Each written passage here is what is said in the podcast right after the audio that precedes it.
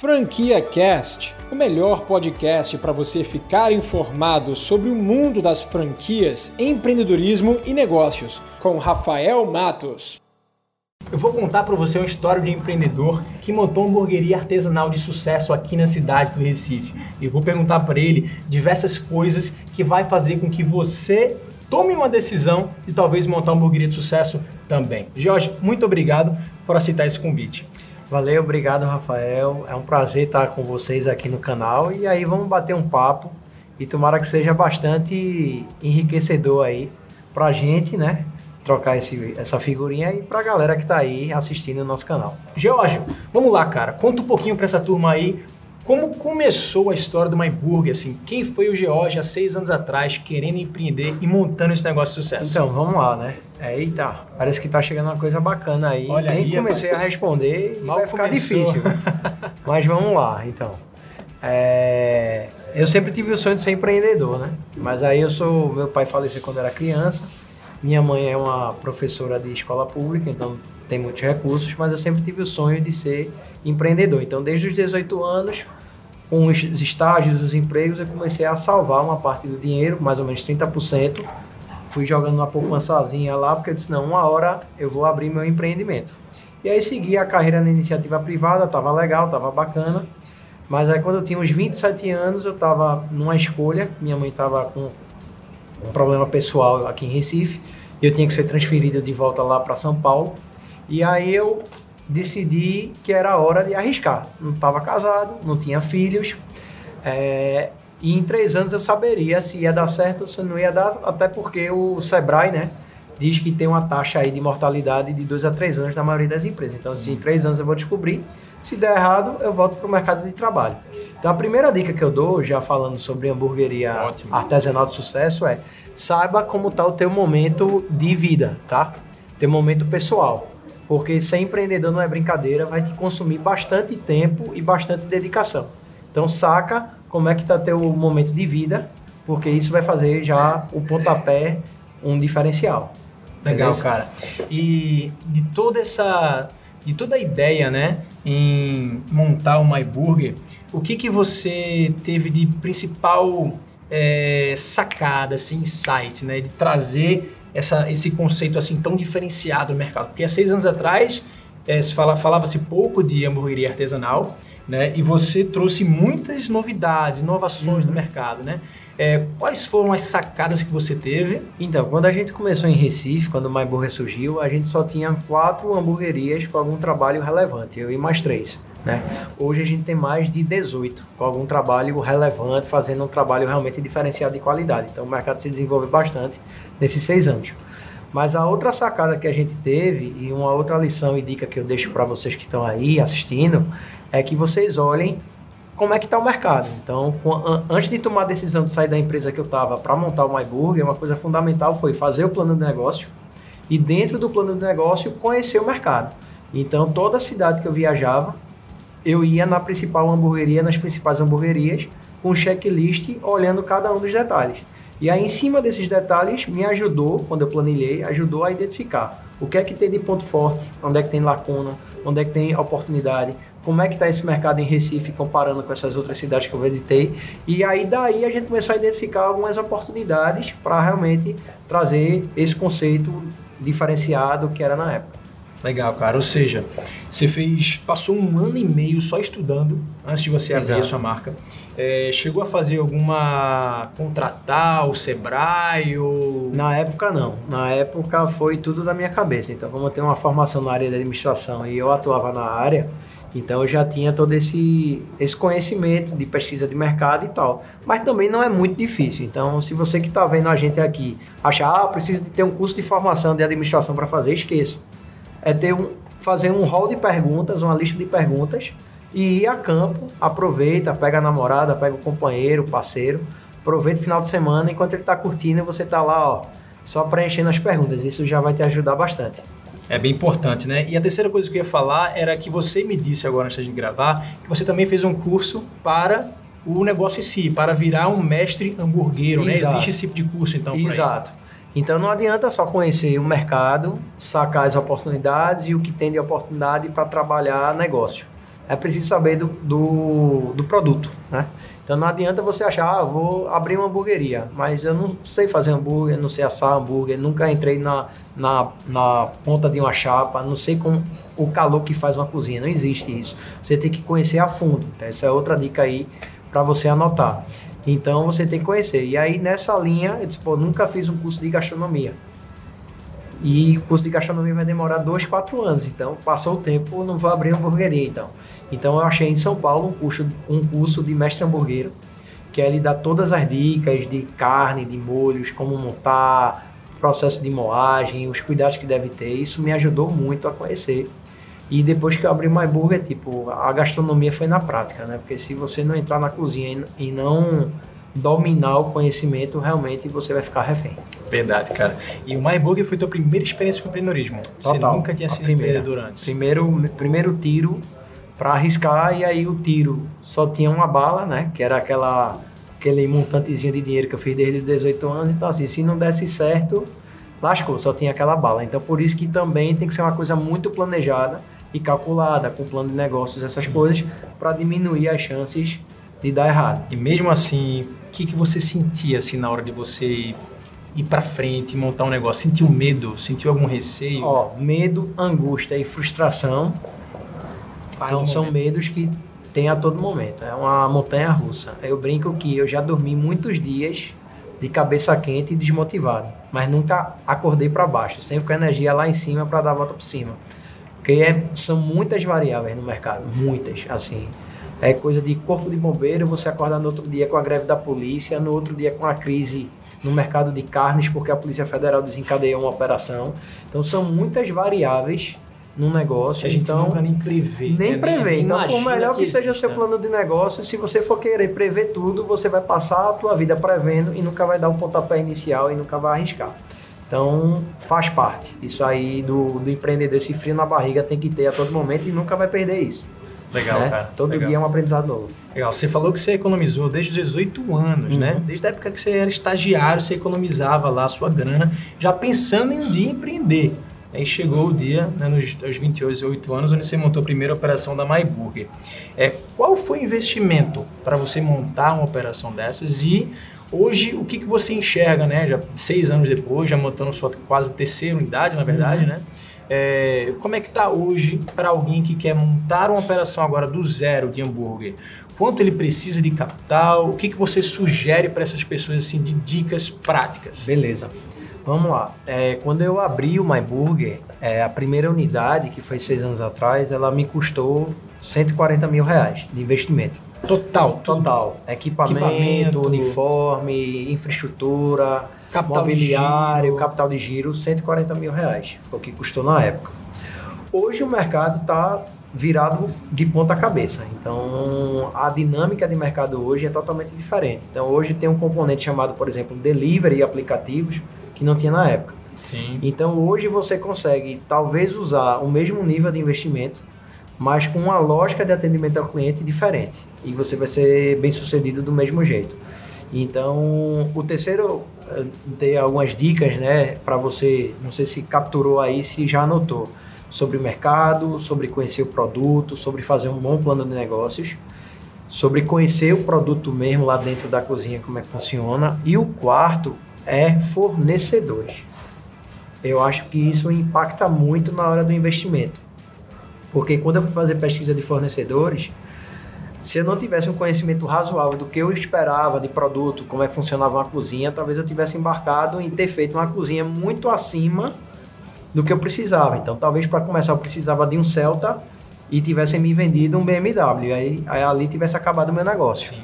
Então é bom conhecer bem os seus fornecedores. Tanto os de equipamentos, que é onde vai todo o investimento inicial de obra civil e tal, e também a parte de insumo e matéria-prima. Porque o mercado hoje está muito competitivo e um dos diferenciais, uma das vantagens que você tem que ter é a qualidade da tua comida, assim, é pré-requisito. Então, se você quiser barganhar preço, ficar com é, economia barata e tal de insumo, você vai se dar mal. Então você também tem que pesquisar bastante, que tem um rol muito grande de fornecedores hoje. Então, Jorge, significa que hoje os mesmos 120 ou 140 que você investiu há seis anos atrás, é possível investir o mesmo valor, só que adequando a estrutura, Sim. focado no delivery, tendo menos mesas, é isso que você está dizendo? É isso, total. Porque antes, seis anos atrás, você precisava de uma estrutura de um metro quadrado maior, então você precisava de mais mesas, mais cadeiras. Hoje, com a realidade se invertendo, com a realidade do delivery, então hoje você precisa de um salão menor, uma cozinha menor, e aí você consegue otimizar, porque uma boa parte do custo é justamente a infraestrutura, a obra civil, a parede, o piso, e isso ocupa muito dinheiro e às vezes esse retorno desse investimento demora mais tempo. Então, com 120 a 150 mil, você consegue montar uma hamburgueria de excelente qualidade, diferenciada e focada nessas novidades do mercado, nessas tendências feitas delivery. Legal. É, me responde uma coisa, você pensou em algum momento em comprar uma franquia de alguma hamburgueria que já existia?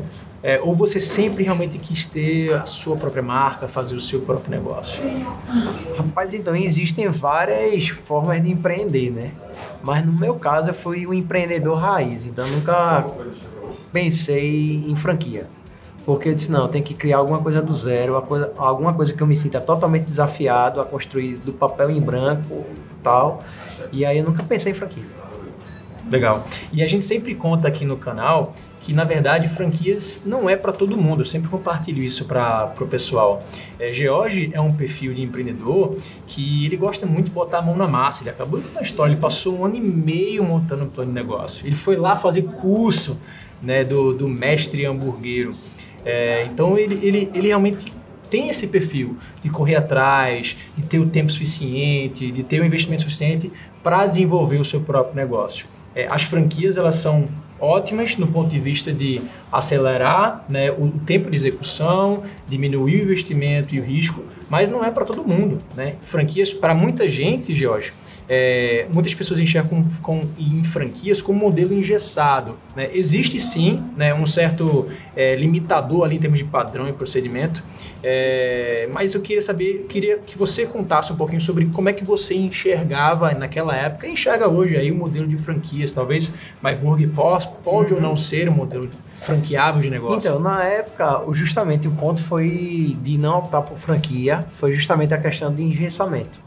Porque como eu tenho esse perfil muito criativo, muito de inovação, muito de quebrar regra, eu terminaria me prendendo dentro de uma gaiola nesse modelo Sim. de franquia. E você na época não tinha visto nada igual ao que você queria, não. na verdade, né? Você não encontrou na pesquisa que, que a gente fez nessas hamburguerias não tinha a questão da customização e da personalização. Então eu encontrava até na comida italiana, em outros mercados de segmentos de alimentação, mas dentro de hamburgueria não encontrava a possibilidade do cara customizar o sanduíche por um preço fixo, sem estresse, sem complicação, sem surpresa na conta. Legal. E que esse é um grande diferencial da MyBurger, né? Já já a gente vai falar um pouquinho sobre os diferenciais. Bacana. E aí, franquia hoje a gente cogita. Então, para a expansão da marca, realmente o sistema de franquia dá uma boa acelerada na expansão.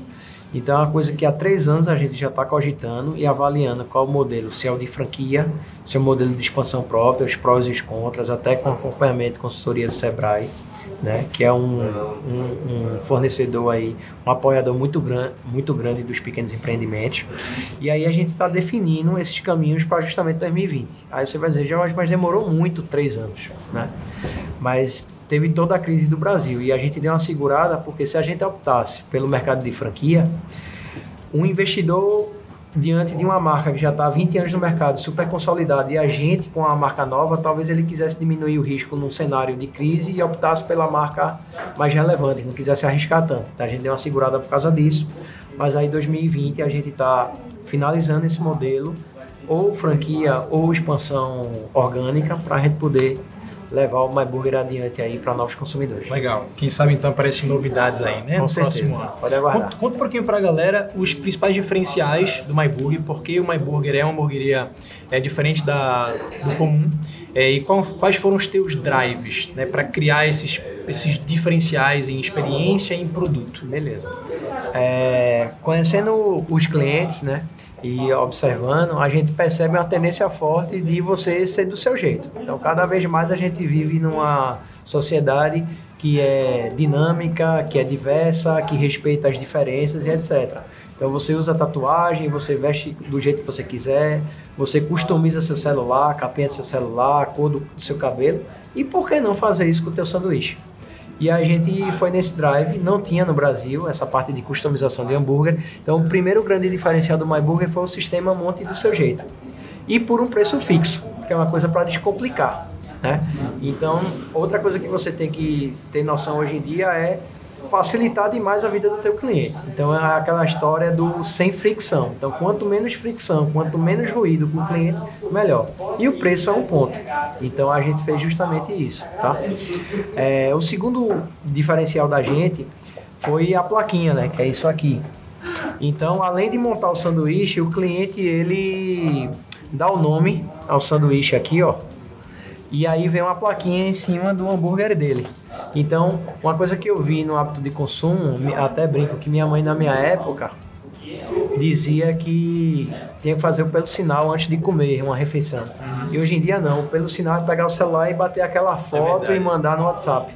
Então esse então, aqui foi a tua, o teu item instagramável, tua estratégia instagramável. instagramável. Perfeito, perfeito. Então falam muito de item instagramável, ambiente instagramável, é. essa foi a minha estratégia instagramável e aí virou justamente um marketing viral muito bom no início, 0800 grátis. Então a gente tem que buscar isso hoje, né? Utilizar as redes sociais a nosso favor.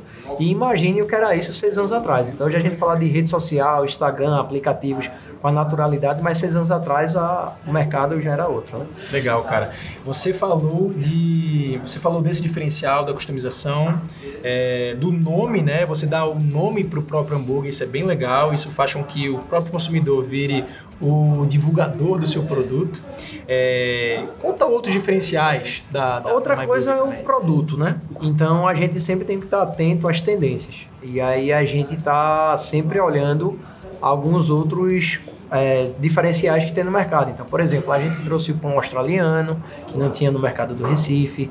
A gente, desde 2014, trabalha com a raça Black Angus, que hoje é bem conceituada no mercado de carne, mas a gente está desde 2014 trabalhando com hambúrguer de Black Angus, que a gente mesmo produz. É... A gente trouxe uma padaria artesanal dentro do conceito de fermentação natural que não trabalhava com hamburguerias e trouxe ela para dentro do negócio de hamburguerias. É tanto que eles desenvolveram uma célula de food service, iniciou isso com a gente.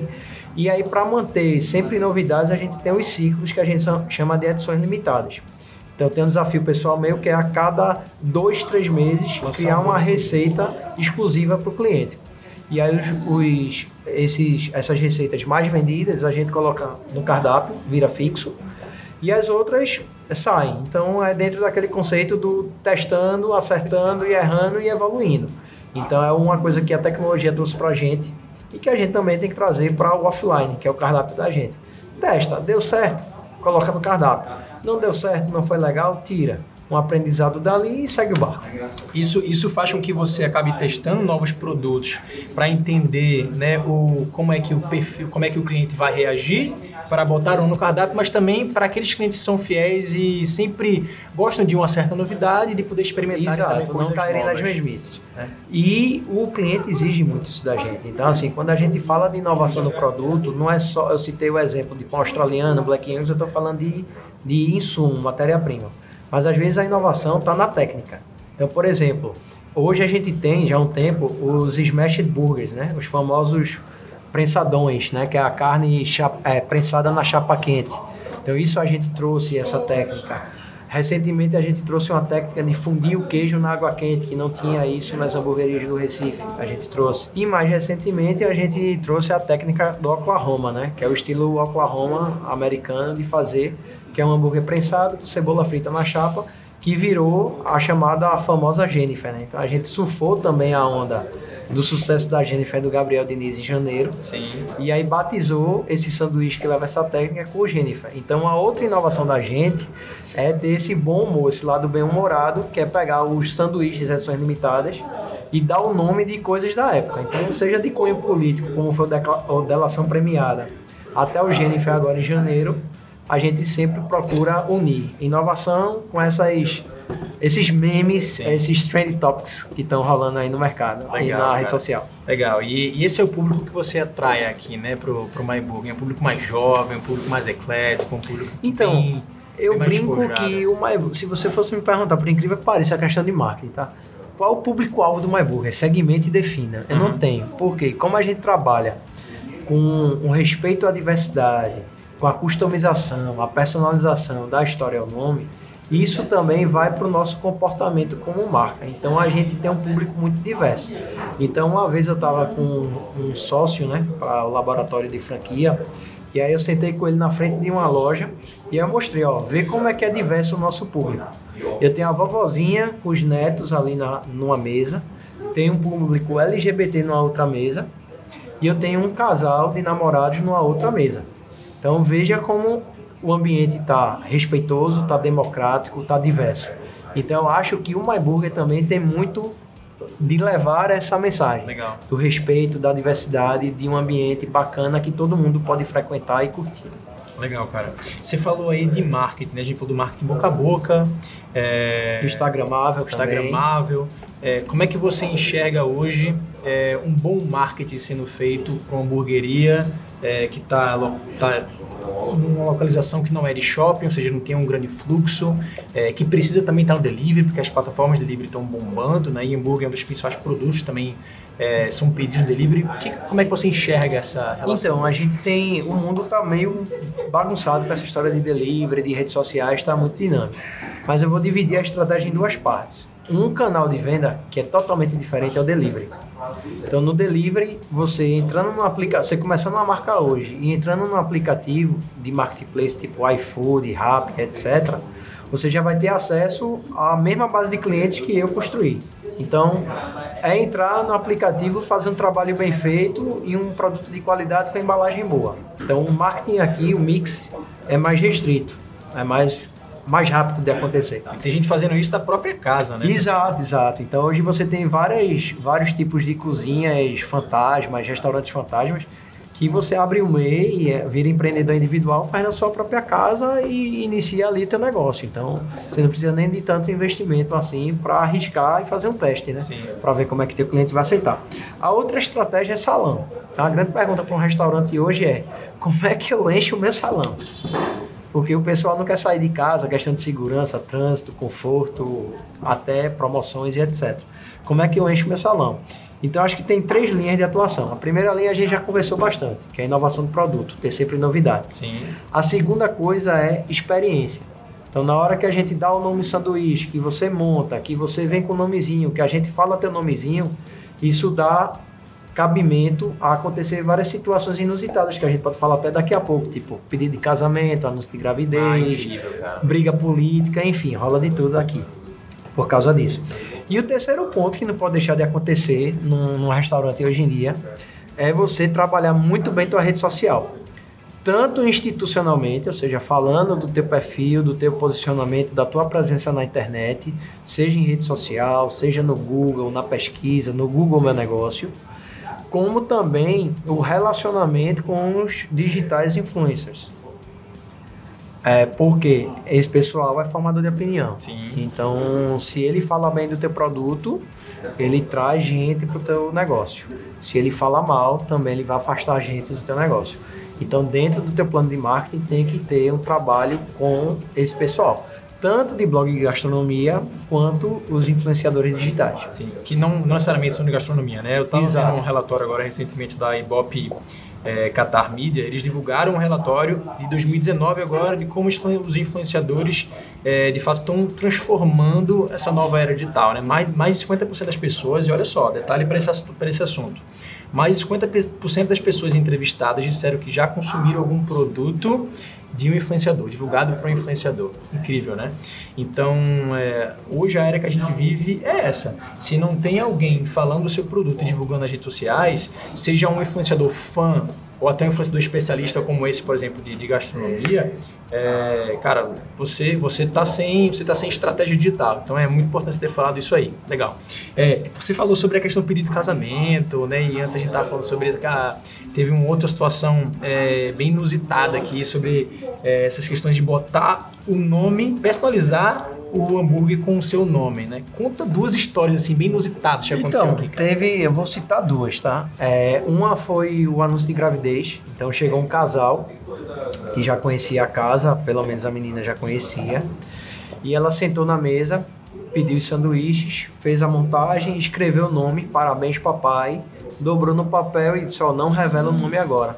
E aí quando chegou o sanduíche na mesa, a gente falou, parabéns papai. E o cara olhou assim e tal, sem entender nada, e disse, é, pô, parabéns papai.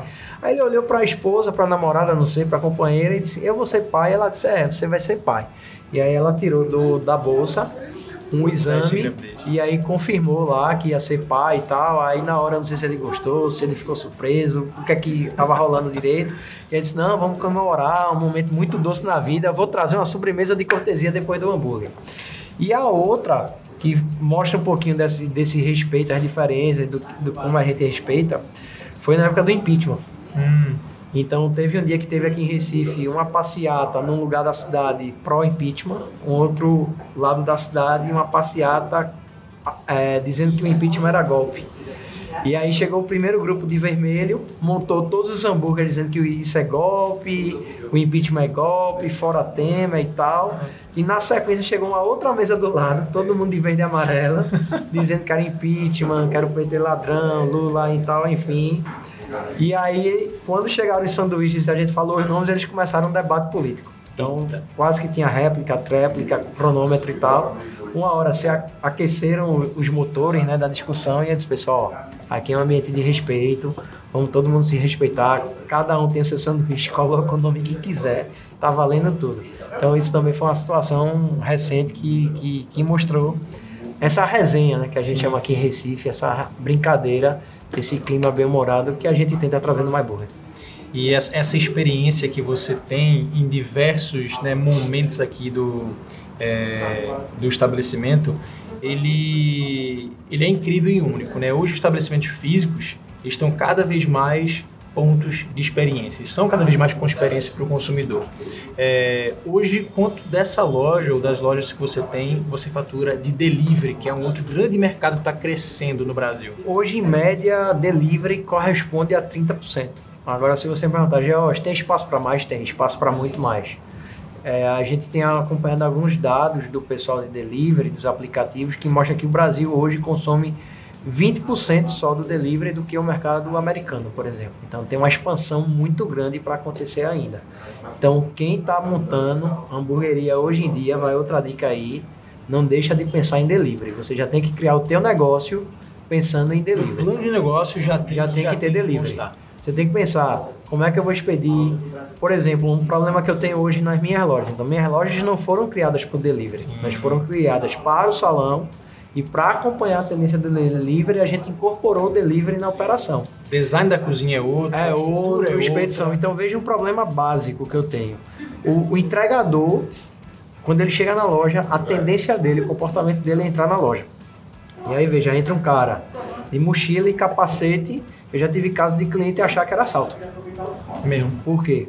O fluxo da loja não foi construído para esse tráfego de entregadores. Então, se tu está construindo uma hamburgueria do zero, tu tem que já pensar nisso. Teu entregador não pode atrapalhar a experiência de salão. Tem que ser coisas totalmente, fluxos totalmente distintos. Porque senão o que vai acontecer é uma grande confusão de entregador na frente do teu estabelecimento e teu cliente que quer paz, quer namorar, quer sossego ou quer confraternizar com a família ou com os amigos, vai se confundir com aquele fluxo de entregador e não vai voltar mais. E aí tu Perfeito. vai virar refém do, do teu delivery. Perfeito, muito importante ter falado isso. É, além do delivery, você optou, as três unidades que você abriu, você optou por abrir em rua. Por que não em shopping? Então, shopping é um mercado extremamente profissionalizado. Então, assim, tem, muito, tem muitas taxas, o custo de ocupação é alto, os contratos são muito detalhados. E aí, como foi meu primeiro, meu primeiro passo no Você empreendedorismo, calculou tudo, ou seja, você viu que É. o shopping e os riscos iam ser muito maiores. maiores e se e a margem de erro que eu tinha era grande por ser o primeiro empreendimento Sim. sem ser franquia, uma criação do zero e eu teria uma, uma chance menor de ser bem sucedido dentro de um shopping. Talvez hoje, após seis anos, eu tenha uma visão diferente, mas ainda é um mercado muito profissionalizado, com contratos leoninos, com taxa de ocupação muito elevada e concorrência pesada. Então você está dentro de uma praça de alimentação, concorrendo com Burger King, com McDonald's, com Bob's, com grandes players do mercado. Você tem que ter uma estrutura de custo administrativa, de gestão de marketing muito bem estruturada para brigar com esses caras. Porque na crise do Brasil, como a gente vinha conversando no off, o que é que aconteceu? Uma briga por preço. Jorge, o papo tá muito bom, cara. Vê só, tô ficando já com água na boca já, a comida tá esfriando aqui. Já já eu vou comer, mas vamos para o que interessa, números. Muita gente quer saber qual é o faturamento médio de unidade de hamburgueria dessas, de 50 a 60 metros quadrados, qual é a rentabilidade média, o que, que você tem para falar Pronto, sobre isso? O que é que a gente tem de números? O investimento inicial aí você vai ter de torno de 120 a 150 mil, como eu falei, não para um MyBurger, porque essa loja tem uma metragem maior, mas estou falando o que, é que seria uma hamburgueria ideal hoje. É, em termos de faturamento, para uma loja de 50 a 60 metros quadrados, com delivery salão, você deveria ter um faturamento aí em torno de 60 mil reais. Tá. E com uma margem líquida hoje de mais ou menos de 15 a 18%.